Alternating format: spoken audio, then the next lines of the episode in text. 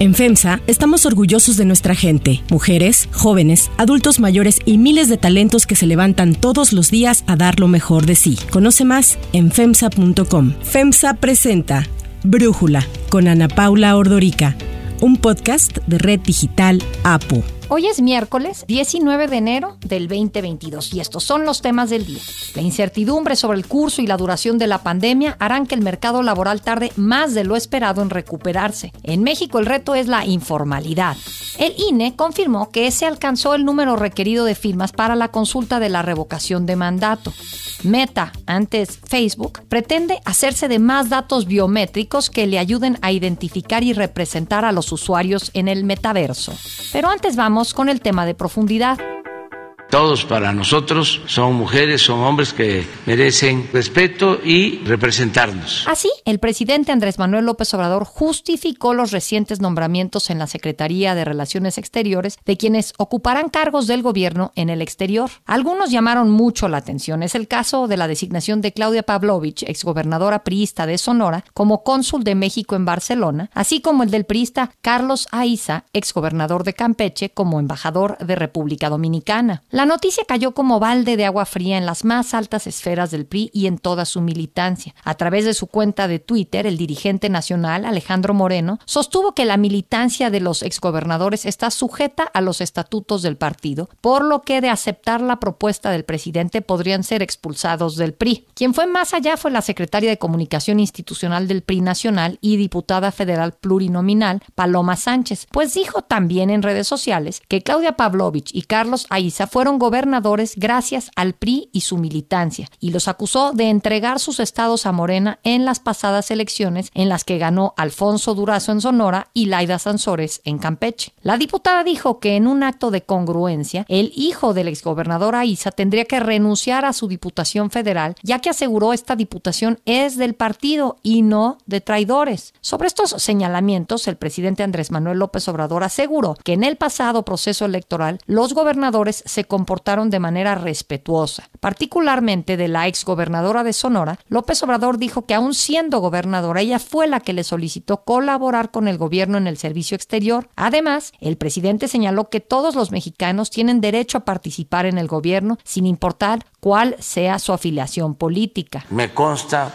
de que en los procesos electorales actuaron con imparcialidad. El otro señor, este, Aiza, una gente grande, seria, respetuosa, a pesar de una situación tan difícil ahí en Campeche, nunca tuvimos problemas, siempre nos entendimos con él y pues uno agradece eso también. Quienes tampoco están de acuerdo con el nombramiento de Claudia Pavlovich son los integrantes del colectivo de los familiares de las víctimas del incendio de la guardería ABC, ya que consideran que la exgobernadora no merece ser premiada con un cargo como este. Y es que el 12 de agosto del 2009, dos meses después del incendio en la guardería, Claudia Pavlovich, que entonces era diputada local, envió dos cartas en apoyo a dos de los propietarios de la estancia infantil, Gildardo Urquides Serrano y Sandra Telles Nieves. Para Brújula, Marta Lemas, madre de uno de los 49 niños que murieron en la guardería ABC, nos habla sobre esta designación de Pavlovich. Es revictimizante una vez más, a casi 13 años, estar viendo cómo vivimos en un país donde pueden morir por las causas que murieron 49 niños y resultaron más de 70 con lesiones, en donde se puede burlar, se puede avalar la responsabilidad de quienes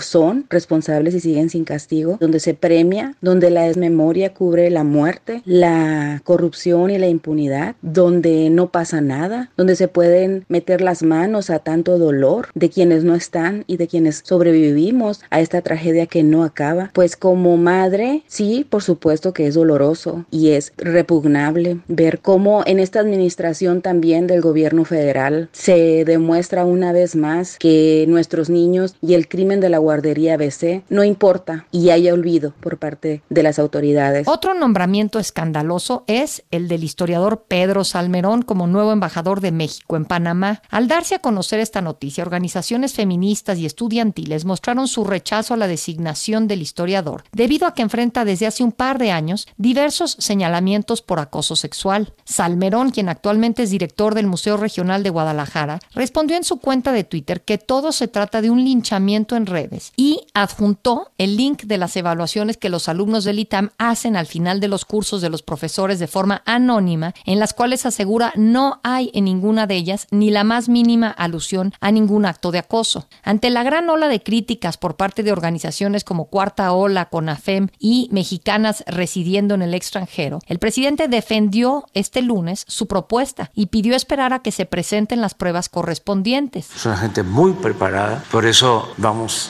a esperar que haya información, que haya pruebas, para no adelantarnos. Al inicio de esta administración, Salmerón fue designado como director general del Instituto Nacional de Estudios Históricos de las Revoluciones de México, pero el 17 de septiembre del 2019 dijo que los integrantes de la Liga Comunista 23 de septiembre que asesinaron al empresario Eugenio Garza Sada eran jóvenes valientes. Tras esta publicación, Pedro Salmerón presentó su renuncia en una carta que dirigió únicamente al presidente López Obrador y no a Alejandra Frausto, la titular de la Secretaría de Cultura de la que depende este instituto. Pedro Salmerón se encuentra protegido por la esposa del presidente, por Beatriz Gutiérrez, a quien conoce desde los años en que sus hijos pequeños iban juntos a la escuela, además de ser colegas, historiadores. Es cercano a Martí Batres, de la izquierda más radical morenista, lo que le da cierta protección en las cúpulas partidistas. Además, de acuerdo con el portal Nómina Transparente de la Secretaría de la Función Pública, tres parientes de Pedro Salmerón, su esposa, su hermano y una prima, trabajan en el gobierno federal con sueldos que superan los 50 mil pesos, con lo que podríamos estar frente a un caso, pues por decirlo menos, de amiguismo. Estas designaciones aún tienen que ser ratificadas por el Senado.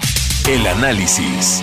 Para profundizar más en el tema, le agradezco a Marta Tagle, consultora y exdiputada federal, platicar con nosotros. Marta, ¿por qué tanto descontento con Pedro Salmerón? Ahora sí que no solamente él tiene este nombramiento para una embajada, también su familia, varios integrantes de su familia trabajan en el actual gobierno. Sí, pues es muy desafortunado que el presidente de la República, pues con la facultad que tiene de nombrar embajadores y cónsules, esté haciendo estas propuestas, eh, particularmente la de Pedro Salmerón. ¿Por qué? Porque es una persona que ha sido señalada en diferentes ocasiones por acoso, no solamente por alumnas del ITAM, sino también en el MeToo de la UNAM, de académicos UNAM, y también incluso por propias militantes de, de Morena, y a las que pues insistentemente se les ha descalificado, no se cree en las denuncias que han hecho, pero que a pesar de eso pues es una actitud reiterada y sistemática de este personaje por los lugares donde va pasando, incluso me han llegado a escribir que hasta en Facebook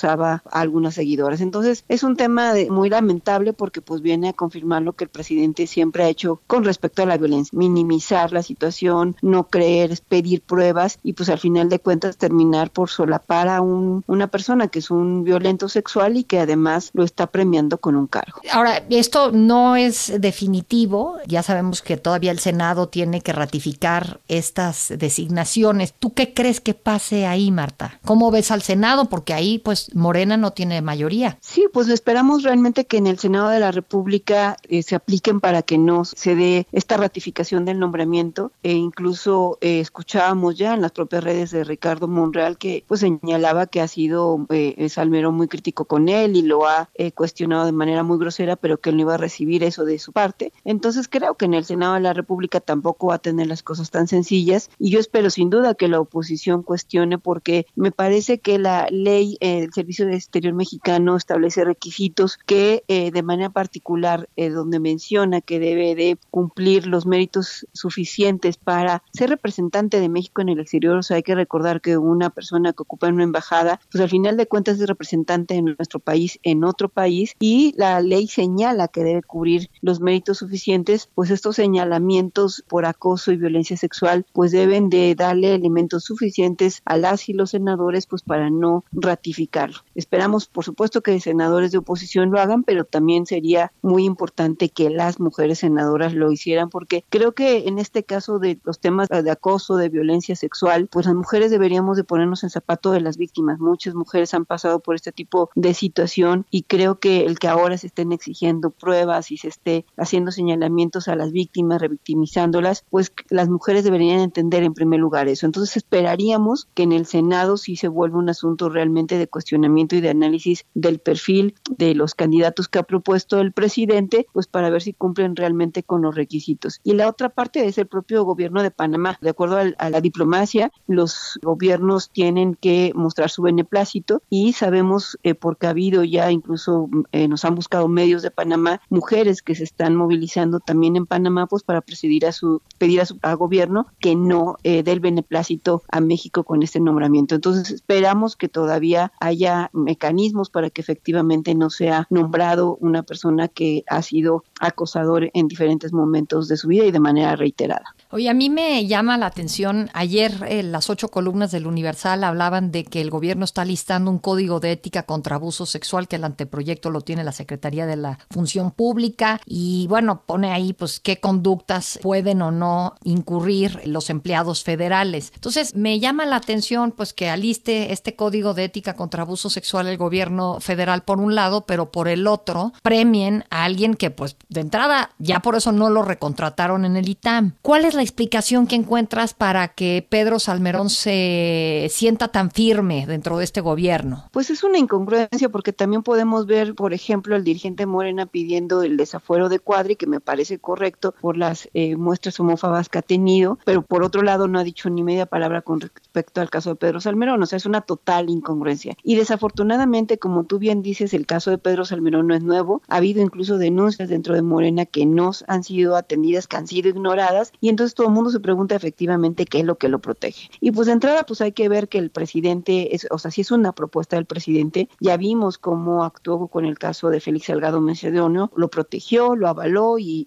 siguió siendo candidato, de, por no haber sido por él, hubiera así quedado él como candidato a gobernador, pero en este caso seguramente seguirá apoyando a Pedro Salmerón y de su parte no podemos esperar nada más. Se dice que incluso hay pues relaciones personales muy cercanas a la familia y por eso es que también conoce de tiempo atrás a Pedro Salmerón y pues ya sabemos que contará con el aval del presidente, pues lo que es muy lamentable porque pues pone muy mal en dicho lo que el presidente ha venido haciendo siempre con respecto a, los señalamientos de violencias contra las mujeres, ¿no? Si es violencia sexual, si es acoso, si es venta de niñas, en todos los casos siempre lo, minimiza y lo peor todo pues termina solapando este tipo de personajes. El tema de otros nombramientos que también han llamado mucho la atención, que ya los comentábamos, el caso de Claudia Pavlovich, el caso de Carlos Aiza de Campeche. ¿Cuál es tu lectura de esto? El presidente dice que él en su gobierno hay tal apertura que caben de todos los partidos políticos, de todas las ideologías, de todos los pensamientos. Pero las malas lenguas dicen que estos son premios eh, para gobernadores que prácticamente les entregaron las llaves de los palacios de gobierno estatales en las elecciones pasadas. Además son eh, exactamente estados que ahora son gobernados por Morena después de que salieron estos gobernadores. Y desafortunadamente esto no es nuevo, o sea, todos los presidentes anteriores del PRI eh, tenían como práctica utilizar las embajadas como premio político o incluso con la intención de enviar a funcionarios lejos a otros países, ¿no? Pero particularmente han sido premios políticos y ahora vemos que estos premios políticos se están dando a gobernadores del PRI además, ¿no? Entonces se supone,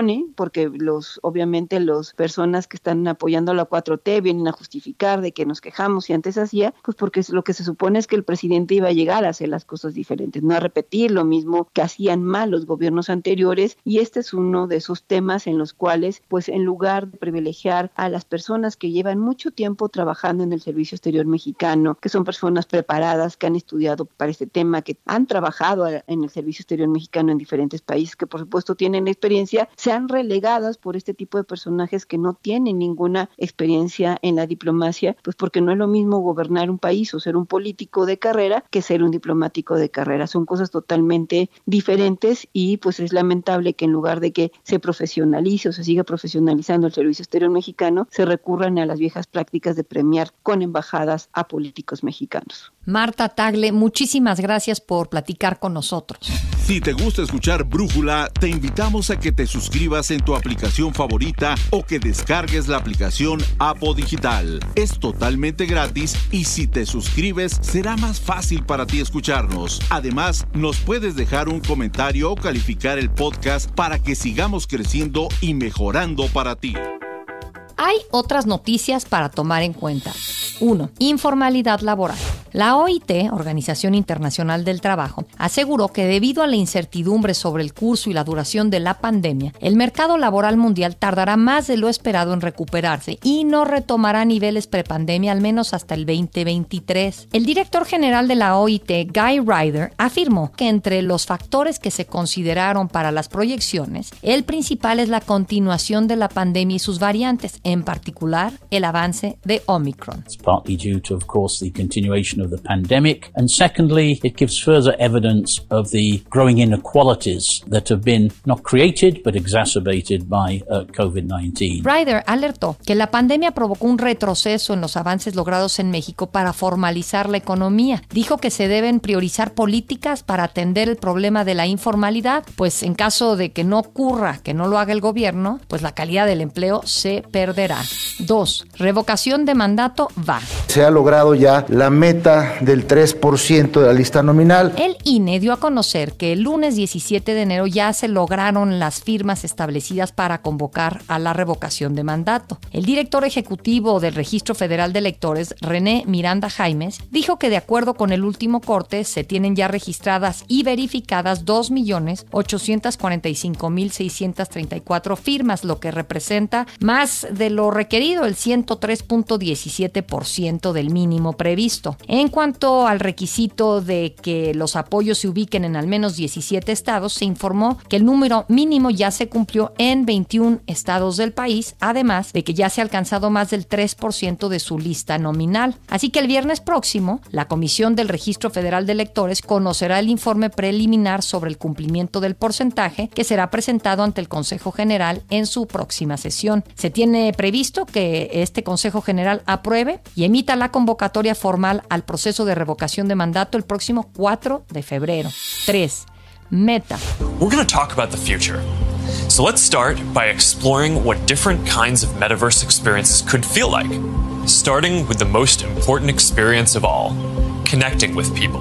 En su afán de construir el metaverso considerado el siguiente nivel de Internet, Meta, antes Facebook, pretende hacerse de más datos biométricos que le ayuden a identificar lo que los usuarios ven y con ello garantizar que sus yo digitales estén animados de una forma más realista. Entre los datos biométricos que pretende estudiar Meta están el movimiento del iris, las gesticulaciones, las arrugas e incluso los movimientos o sonidos nasales. Para ello, el presidente ejecutivo de Meta, Mark Zuckerberg, se comprometió a destinar 10 mil millones de dólares al año durante la próxima década en el mundo virtual prometido. Según especialistas, el objetivo de la nueva tecnología que busca emplear Meta es crear réplicas en 3D de todos los usuarios, lugares y cosas para lograr que sean lo más realistas posible, para que no se pueda distinguir bien entre lo real y lo virtual. Las intenciones de Meta se dan a conocer gracias a una revisión que el diario británico Financial Times hizo a las solicitudes que Meta ha presentado ante la Oficina de Patentes Marcas de Estados Unidos, muchas de las cuales fueron otorgadas este mes. Detrás de la apuesta de Meta no solo está satisfacer al usuario, pretende también sacar provecho de estos datos mediante la publicidad hiperdirigida y contenidos pagados, lo que va en línea con su actual modelo comercial que le permite facturar hasta 85 mil millones de dólares al año. Para Brújula, Emilio Pisu Saldaña, experto en temas de tecnología de la información, nos habla sobre los alcances e importancia que tendrán estas nuevas tecnologías utilizadas por Meta. Cuando hablamos de los alcances que tendrán las nuevas tecnologías en las que está trabajando Meta, antes Facebook, no podemos más que echarnos un clavado de inmediato a una película de ciencia ficción. Las posturas corporales, el movimiento de mi nariz, las microexpresiones en general, es más, la dirección de nuestras pupilas, hacia dónde estamos dirigiendo nuestra mirada, serán determinantes para ir afinando la interacción en el metaverso en el que está trabajando y construyendo Facebook. Es importante porque además hoy rivales como Apple y Microsoft están también trabajando en sus propuestas y en todos los casos la hiperpersonalización de los contenidos que estaremos conociendo e interactuando a través del metaverso consideran serán una de las razones principales para que incluso comercialmente el metaverso tenga éxito tal como se lo están planteando. Sin embargo, hay varios dilemas. El primero, el dilema digital que vivimos los usuarios hoy de a mayor cantidad de datos míos en el entorno digital, más personalizada la experiencia y esto es buenísimo. Sin embargo, a mayor cantidad de datos míos en el entorno digital, mayor la posibilidad de un accidente o de un uso no autorizado de mis datos, tema que Facebook, Meta, ha estado sufriendo en los últimos meses particularmente. Por ello, sería interesante conocer cómo, además de cada vez más recoger más datos nuestros para personalizar la experiencia, sería muy interesante conocer qué medidas se están también tomando para garantizar cada vez con mayor certeza la seguridad y la ciberseguridad de todos los usuarios en el metaverso y en los alrededores digitales. Yo soy Ana Paula Ordorica. Brújula lo produce Batseba Feitelson. En la redacción, Ariadna Villalobos. En la coordinación y redacción, Christopher Chimal. Y en la edición, Omar Lozano. Los esperamos mañana con la información más importante del día. Oxo, Farmacias ISA, Cruz Verde, Oxo Gas, Coca-Cola FEMSA, Invera, Torrey y PTM son algunas de las muchas empresas que crean más de 245 mil empleos tan solo en México y generan valor como parte de FEMSA.